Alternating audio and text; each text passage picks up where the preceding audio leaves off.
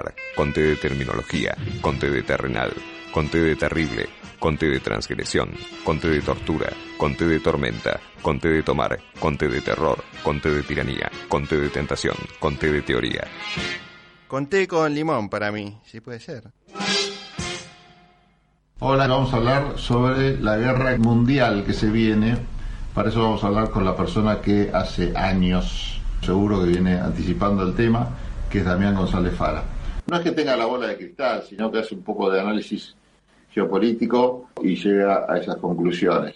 ¿Cómo anda, doctor? ¿Bien? ¿Cómo estás? Bien, ¿vos? Muy bien, por suerte. Estaba bien, le estaba contando a la gente que sos una especie de, de gurú de las guerras, ¿no? Desgraciadamente, hace tiempo ya has contado que se venía un panorama internacional bastante complicado y hasta el escenario de guerra llegaste a plantear.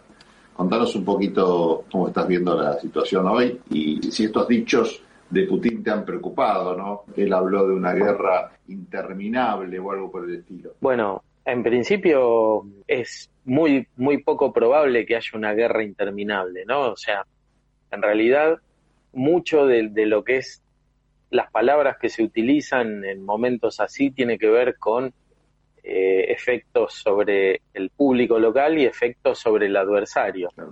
Lo mismo que cuando se habla de guerra nuclear, ¿no? Pero más allá de lo que pueda ser eh, una cuestión dicha eh, para producir un efecto psicológico sobre el público local o sobre el adversario, ¿qué es lo cierto? Lo que, lo que sucede, lo que está sucediendo es que Rusia, muchos, hay muchos este, medios, sobre todo, y esto quiero hacer una aclaración. Una cosa son las noticias que transmiten los medios occidentales y otra cosa son las noticias y la información que suministran los medios este, asiáticos, los medios, de, digamos, de la otra parte del mundo. ¿Y otra cosa será la realidad? Porque y probablemente probablemente probablemente otra cosa sea la realidad. Yo lo que no no creo es que Rusia haya cambiado de estrategia. Yo lo que noto es que en realidad la estrategia de Rusia siempre fue ir contra Occidente. O sea, ¿en qué sentido en Ucrania cuando Rusia planteaba de que era inaceptable eh, para, para ellos que la OTAN admitiera a Rusia dentro de su seno y que eh, no podían tener en la frontera con Rusia la, posibilidad de tener una batería de misiles o algún tipo de arma específica que pueda llegar a ser una amenaza para el pueblo ruso. Ya desde ese, desde ese momento ellos iban contra la OTAN, no es que iban contra Ucrania. Más allá de las cuestiones propias de la necesidad eh, cultural, geográfica de anexión, digamos, del territorio en disputa o del territorio que eh, Rusia supuestamente anexó a su, a su país. Más allá de eso, eh, lo, que, lo que históricamente hizo Rusia fue dedicarse a hacer guerra de desgaste y sobre todo a dejar que el adversario, más allá después de, tomar la iniciativa, dejarlo venir, dejarlo venir, aprovechar el, clima, aprovechar el desgaste de, de, lo que es el trayecto, la logística y sobre todo el contexto, ¿no? Rusia está aprovechando el contexto de eh, altísima inflación. Para Europa y para Estados Unidos, una inflación del 10% es como una hiperinflación acá.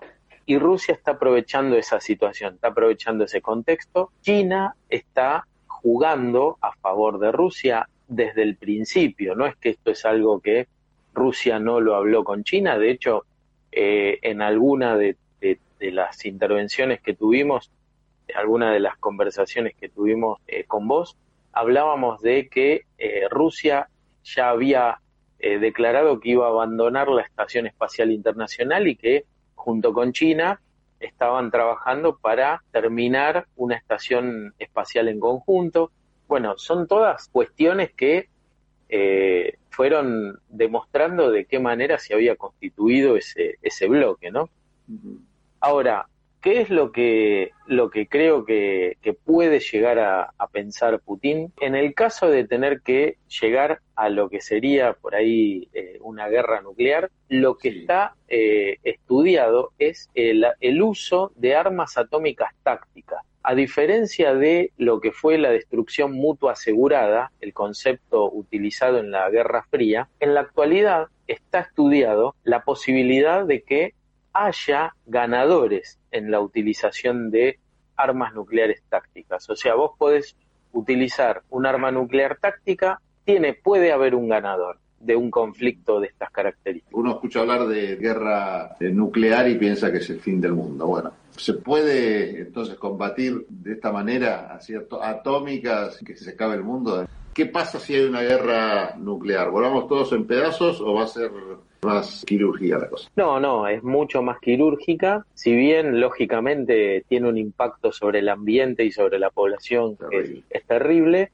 pero eh, en lo que te decía, ¿no? A diferencia de, eh, la doctrina que, imperaba en, la Guerra Fría, que era la destrucción mutua asegurada, hoy se puede hablar de ganadores a partir de la utilización de armas nucleares tácticas. ¿Para qué y dónde y cómo se utilizarían? Se utilizan básicamente para eh, destruir infraestructura crítica, centrales eléctricas, embalses, distintas cuestiones vinculadas a eh, logística, eh, alimentos, ese tipo de cosas, y además, digamos, lo cual sería básicamente la utilización de armas tal como se utilizan en la actualidad, ¿no? Que a diferencia de la Segunda Guerra Mundial, que se tiraban toneladas y toneladas de bombas indiscriminadamente, el bombardeo es quirúrgico. Se podría también utilizar sobre población. Ahora, mm. la utilización de un arma nuclear sobre población ya eh, podría tener hasta un efecto, digo, en términos de, la respuesta ya podría ser el desencadenante de algo que quizás escale todavía más, ¿no? Incontrolable en, el escalado. En principio, digamos, se tomaría esta decisión no por una cuestión hasta humanitaria, sino porque podría ser terminar repercutiendo negativamente para el que aprieta el botón. Claro, totalmente. Ahora, mm lo que, lo que te quería decir es que eh, en realidad estamos viviendo una guerra mundial. Ya lo habíamos hablado en alguna otra eh, charla. Eh, lo que estamos viviendo es una guerra mundial híbrida. La utilización de los recursos, las herramientas y demás es lo que se diferencia tanto de la Primera Guerra Mundial como de la Segunda. Ahora, los contextos son bastante similares. ¿Y a qué, a qué, digamos, me quiero referir? En el plano económico, por ejemplo, el nivel de concentración de la riqueza de la era victoriana, que es cuando eh, prácticamente termina la era victoriana, es cuando se empieza a desarrollar la Primera Guerra Mundial, denominada la Gran Guerra o la Guerra de todas las guerras, porque se suponía que a partir de la finalización de esa guerra no iba a haber nunca más una guerra de esa escala, el nivel de concentración de la riqueza era pasmoso para el momento en el que se produjo esa guerra. Una guerra entre imperios, o sea, una guerra eh, donde eh, el imperialismo eh, al, al nivel más puro era el, el sistema político, económico y social predominante. En la Segunda Guerra Mundial, ya estamos hablando, digamos, eh, previo a lo que fue el 39, el colapso de Wall Street, la caída de la bolsa y las repercusiones que eso tuvo sobre la economía mundial, también habían provocado un nivel de concentración de la riqueza con inflación, con estamplación, etcétera, pero un nivel de concentración de la riqueza terrible para esa época. Y hoy el mundo también asiste a una situación eh, mucho más grave en términos de concentración de la riqueza.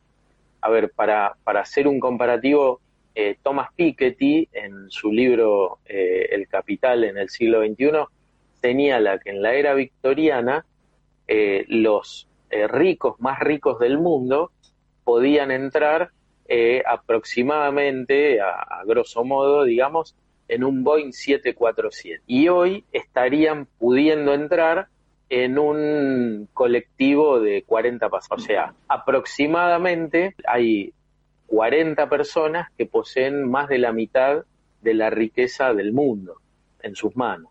Entonces, vos fijate cómo el nivel de concentración de la riqueza fue agudizándose no, digamos, más allá de que el, nivel de hambre en el mundo eh, fue mejorando, o sea, fueron decreciendo las, las condiciones de hambre y de hambrunas en el mundo, y, eh, pero una cosa es paliar el hambre y otra cosa es la concentración de la riqueza. ¿A qué me quiero referir con todo esto? A que el clima social y político eh, siempre genera condiciones para los, los distintos conflictos. ¿Por qué? Y porque en la época, en la era victoriana, cuando termina eh, la era victoriana y, comienza este, esta gran guerra, eh, digamos, veníamos de un, de un eh, statu quo realmente complejo en, en, cuanto a lo que es el análisis. Veníamos del imperialismo, o sea, de una situación completamente complicada. En la Segunda Guerra Mundial, el auge del, del nazismo, del fascismo y, y las condiciones políticas que eso generaba en Europa.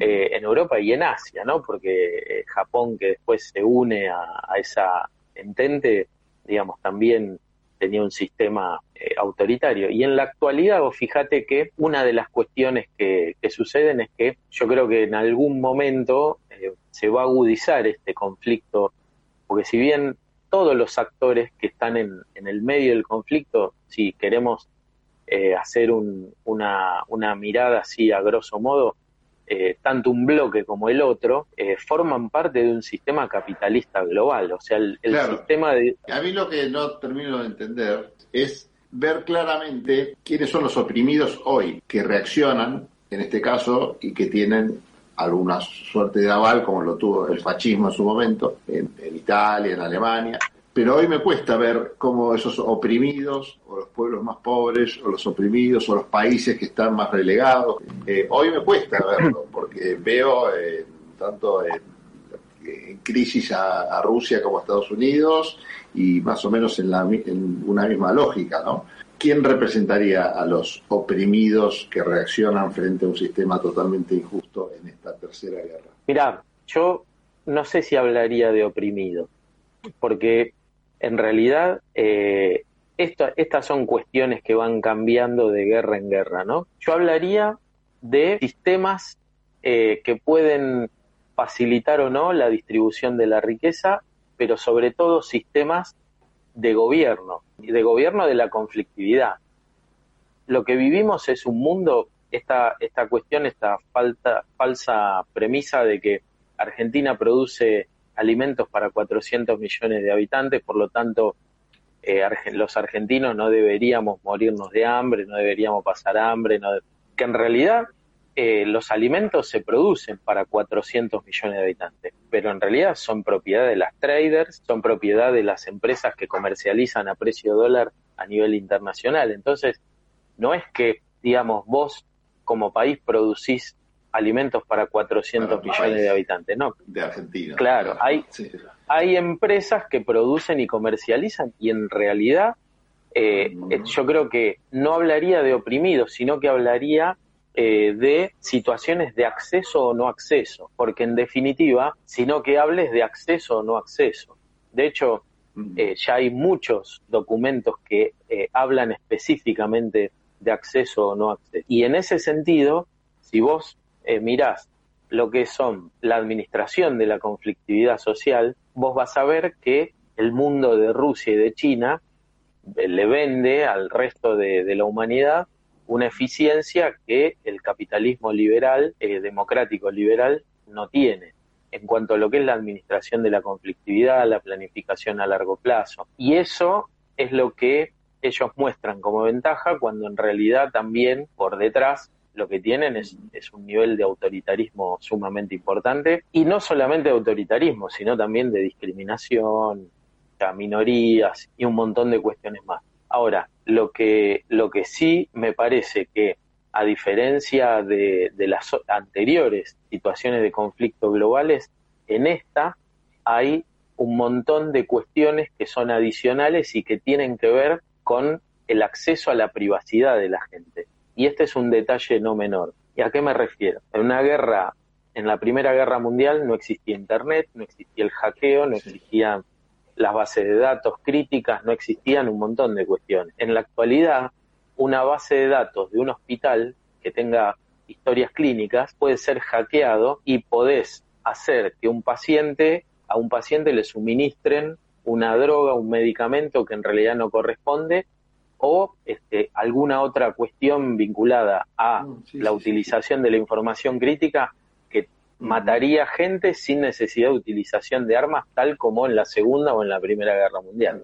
Hay varias películas en las cuales de forma remota hacen desastre a toda la gente que tiene marcapasos, por ejemplo, y bueno, y los terminan matando de paro cardíaco. De esas situaciones, las que te imagines. Sí, sí, sí, puedes hacer un, un desastre. Y que y aparte, y aparte otra cuestión, ¿no? Estamos en una guerra de finalización de la civilización del tipo 1. Eh, hay un autor ruso que hablaba de tres tipos de civilización. La civilización de tipo 1 es la que controlaba todo lo que es la capacidad energética mundial. Bueno, nosotros estamos pasando eh, una primera instancia de civilización de tipo 1 dejando atrás lo que es la energía de, fósil para pasar sobre todo y de esta manera más abrupta, ¿no? Lógicamente por, por la situación del suministro de gas y petróleo, a una civilización eh, de tipo 1, pero más avanzada, más vinculada a las energías renovables.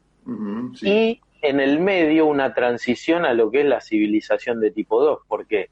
Y porque las potencias que están en disputa, a diferencia de eh, lo que fue la Primera y la Segunda Guerra Mundial, también están pensando en la disputa eh, del, conflicto eh, a nivel espacial. O sea. Bueno, eso te iba a decir, vos siempre insistís en eso.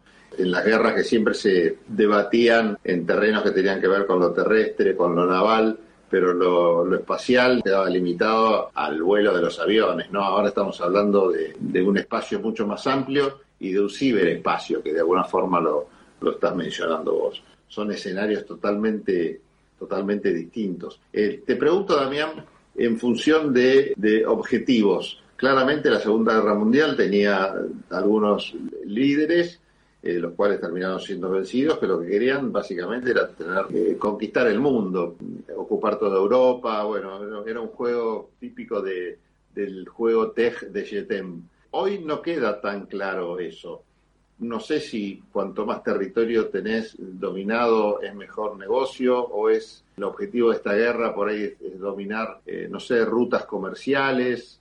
¿Por dónde lo, lo identificás? ¿Cómo rearmarías ese juego TEG en el día de hoy? Mirá, básicamente eh, las, las guerras siempre fueron por recursos, históricamente. Eh, lo que cambió fue la metodología. Vos antes para apropiarte de un recurso tenías que eh, instalarte con tu ejército. Digo, no solamente en la antigüedad, cuando los persas quisieron entrar en, el mundo helénico, fueron frenados unos días por, eh, por, por, los espartanos en las Termópilas, luego siguieron avanzando, era por los recursos, no era por otra cuestión. Cuando sucedió la Primera Guerra Mundial era por los recursos, o sea, siempre es por los recursos. ¿Qué sucede?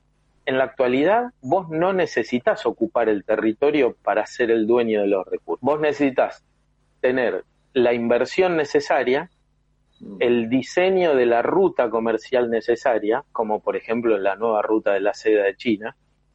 Necesitas tener el soporte militar y el soporte militar muchas veces no es eh, grandes ejércitos de ocupación, no. Eh, probablemente hoy sean más eh, necesarios grandes ejércitos de hackers eh, y no solamente van a ser necesarios ahora en la actualidad para poder hackear bancos, centrales nucleares, hospitales, eh, determinada infraestructura crítica. Lo que me parece que deberíamos empezar a pensar y a plantearnos es de qué manera esos ejércitos de hackers o hasta inclusive con posterioridad la inteligencia artificial va a ser utilizada para el hackeo de las mentes de, de las personas. En, en, más o menos 10, 15, 20 años, cuando eh, gran parte de la población tenga eh, chips injertados de Neuralink y el problema va a ser de qué manera te hackean el cerebro y no va a ser de qué manera te hackean la central nuclear. Entonces,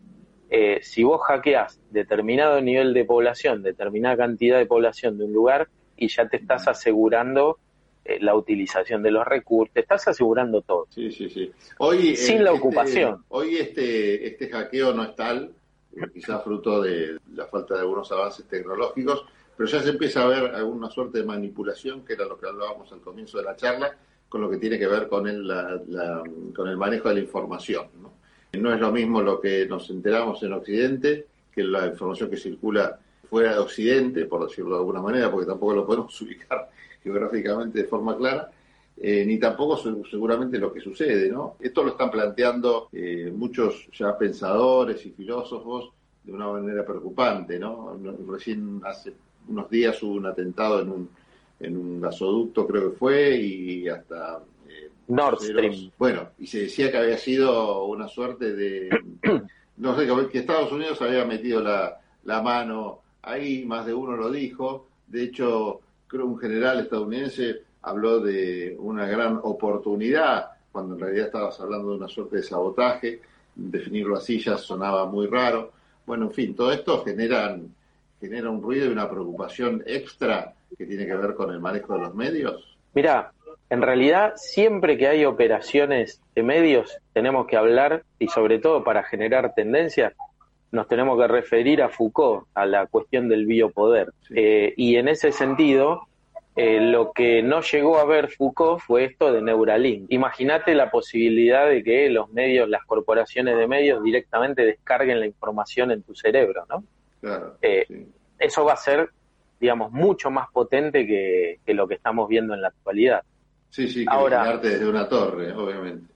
Totalmente. Ahora, eh, en cuanto a lo que a lo que decís de esta cuestión digamos, de, la influencia y demás, eh, no, no pasa por una cuestión de ideología. Vos fijate que la Segunda Guerra Mundial, la, la pelea era entre eh, la libertad y el autoritarismo. Hoy, y, y, cómo se veían reflejados, ¿no? La libertad desde el, desde el, punto de vista del liberalismo capitalista. Bueno, eso trajo como consecuencia después la, Guerra Fría entre el comunismo y el capitalismo y la mirada esta de que el comunismo era autoritario, etcétera. Hoy, digamos, vos tenés un bloque eh, que supuestamente tiene una forma política autoritaria, pero que usa el capitalismo más descarnado y más liberal que existe. o sea, son más liberales que los padres del liberalismo económico. Y del otro lado, tenés... hablando de China, de Rusia. Exacto. Y del otro lado tenés a los padres del liberalismo económico que en realidad utilizan más restricciones que los que están del otro lado. Proteccionismo. Intervención del Estado, etcétera. Ahora, a mí me parece que estas cuestiones de la utilización eh, de la guerra híbrida, tal como, digamos, tal como se denomina, digamos, no, no, no tiene que ver solamente con una cuestión y volvemos y hacemos un, resumen de esto que, veníamos hablando, ¿no? Ni de la ocupación del espacio, la ocupación del espacio en todo caso eh, sería una ocupación para la utilización de cuestiones logísticas o cuestiones de transporte de energía o, de infraestructura crítica, pero no por la ocupación territorial. O sea, a diferencia de lo que fue la Primera y la Segunda Guerra Mundial, donde se redefinieron mapas y demás, acá me parece que de lo que tendríamos que empezar a pensar es de, de qué manera se redefinen las infraestructuras político-económicas. ¿Por qué?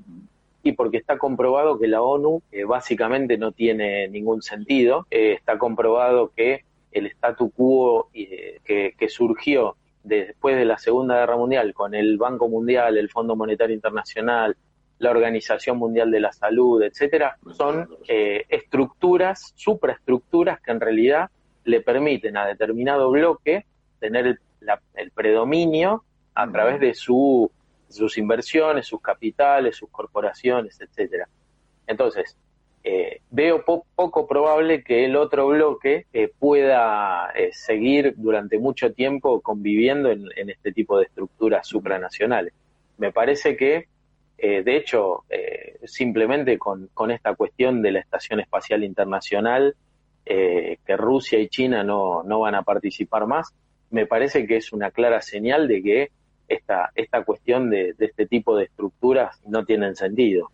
Fruto también de los avances tecnológicos, todos los cambios se van dando muchísimo más rápido, ¿no? En, la historia de la humanidad así lo ha demostrado, cada vez las guerras te diría que duran menos, se define todo mucho más rápido. Eh, ¿Qué tiempos imaginás para la situación que estamos viviendo ahora, si es que es posible hacer un, diagnóstico de esa naturaleza? Mirá, yo no creo que, que una situación que empiece a combinar altísimos niveles de inflación. Es decir, la inflación eh, puede tener un montón de acepciones, ¿no? Digo, pero en definitiva, hacia el interior de cada país, eh, el, efecto que genera es altísimo nivel de conflictividad social. La conflictividad social también te genera eh, determinados niveles de desaprobación de acciones que involucren más gasto que no sea eh, el, destinado a la satisfacción de pueblo, o sea, o, del público interno, local. O lo, de cada se hacen en, tiempos de paz, digamos. Exacto. Entonces, eso sumado a eh, las necesidades de reconfiguración de, infraestructura, por ejemplo, en materia de energía, para poder suministrar calor en invierno, eh, la energía para producir. Vos fíjate, Europa está llegando a récords de quiebras en, empresas. Inglaterra está eh, en, lo que va del año en más de 6.000 empresas quebradas. Alemania está en récord de quiebras. O sea, la conflictividad y el nivel de la administración y el poder de administración de esa conflictividad hacen que, eh, digamos, países eh, que forman parte de lo que en términos generales y muy generales podemos denominar Occidente, tengan un mayor desafío.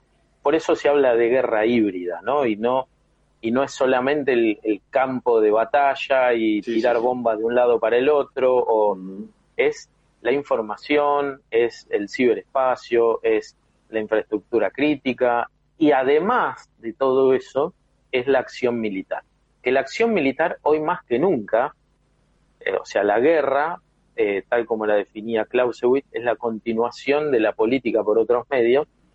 Y hoy hay mucha continuación de la política. Y los otros medios se utilizan en una instancia definitoria, ¿no? Fíjate eh, que tanto China como Estados Unidos suministran o apoyan o acompañan, pero no están involucrados de manera directa.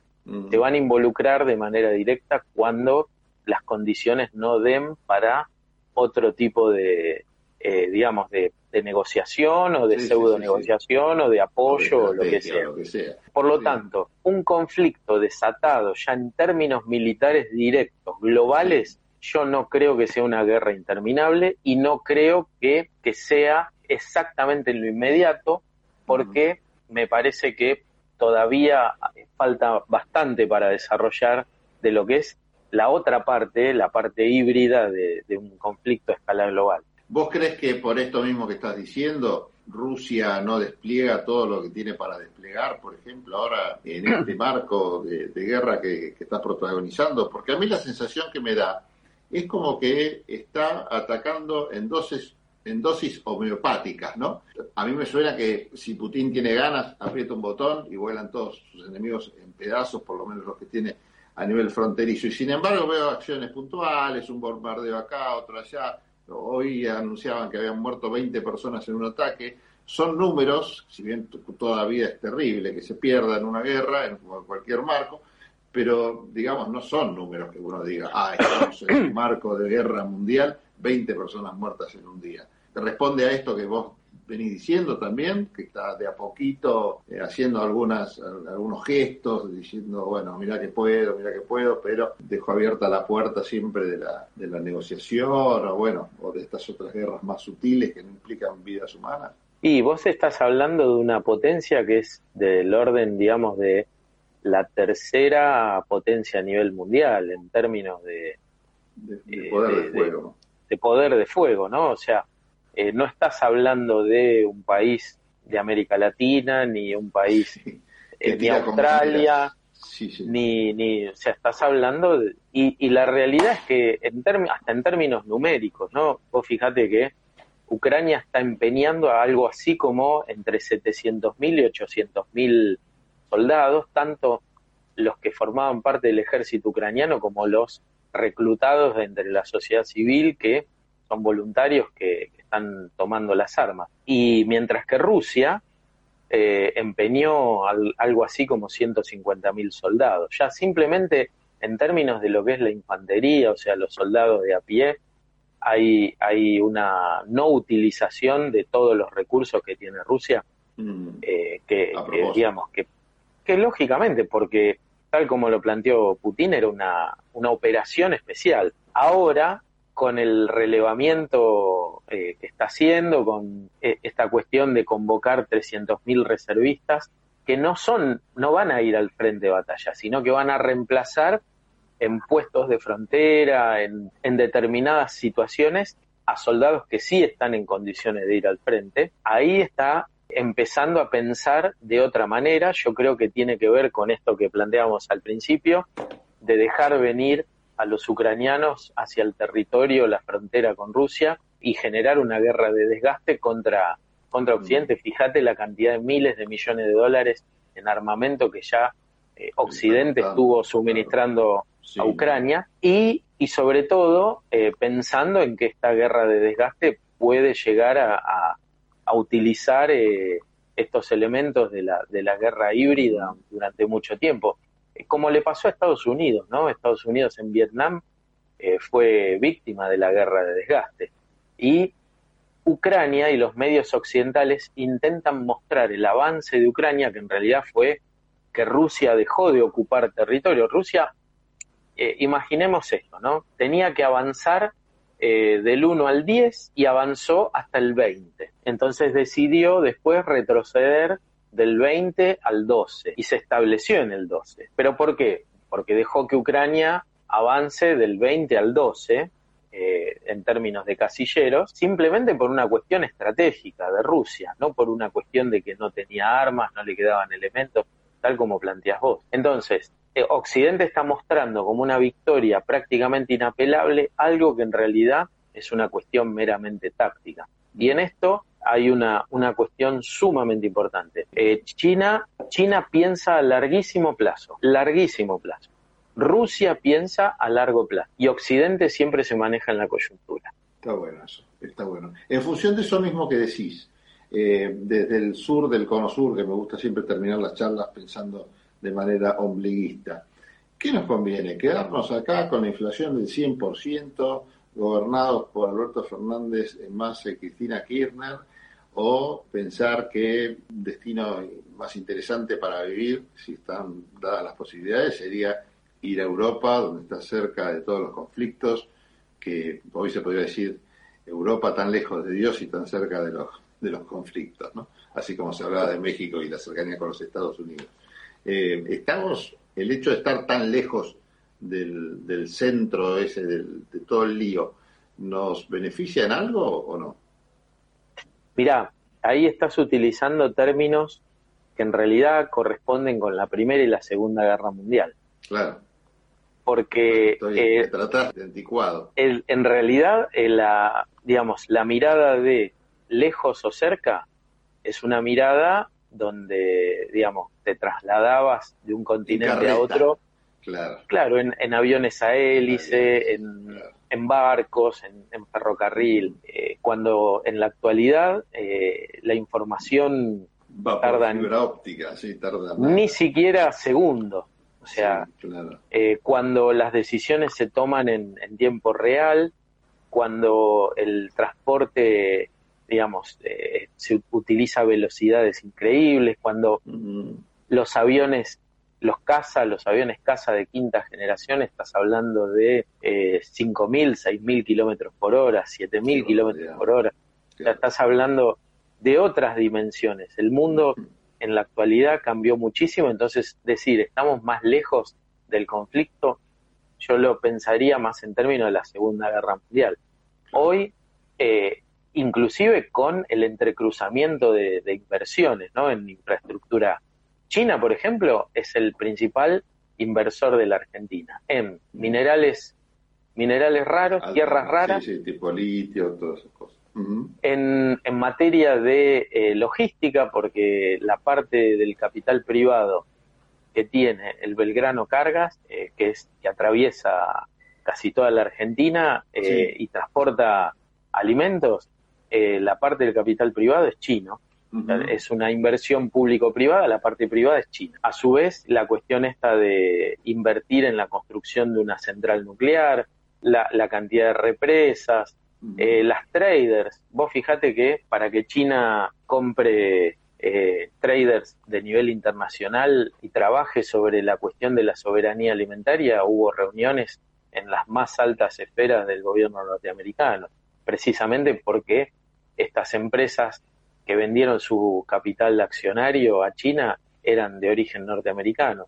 Entonces, no solamente estás transfiriendo un paquete de acciones, estás transfiriendo soberanía alimentaria, soberanía energética, soberanía, o sea, estás vinculando cuestiones que hacen que el mundo sea cada vez más chico. Por eso también la guerra se va a remontar al espacio, no va a ser solamente en la Tierra. O sea, todas esas cuestiones hacen que, en definitiva, si me preguntas a mí, mi decisión sería no ir a, a lo que hoy denominamos el primer mundo, porque no sabemos exactamente si va a seguir siendo primer mundo o si va a pasar a otro nivel una vez que la conflictividad y que los efectos de, esta guerra híbrida global eh, empiecen a, verse mucho más evidentes, ¿no? Hasta ahora estamos viendo cuestiones incipientes. Yo creo que el, a principios de, este año, no, a fines del año pasado, en una charla que tuvimos con vos, te decía que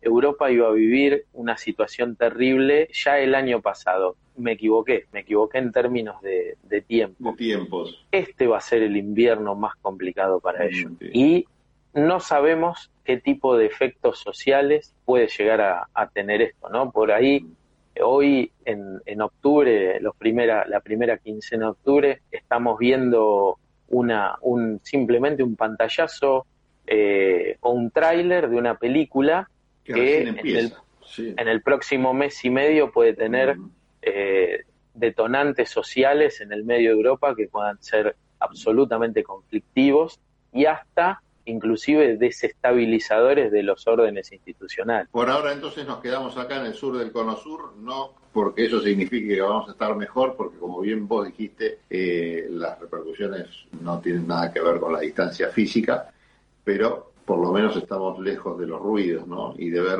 sobrevolar aviones por nuestras cabezas. Damián, te agradezco mucho y vamos a seguir entonces la película esta como bien la definiste vos, eh, sobre todo en estos meses con más asiduidad, porque me parece que se vienen momentos fríos en materia de temperatura para Europa, pero muy calientes en materia de noticias internacionales. Así que gracias por este contacto. ¿eh?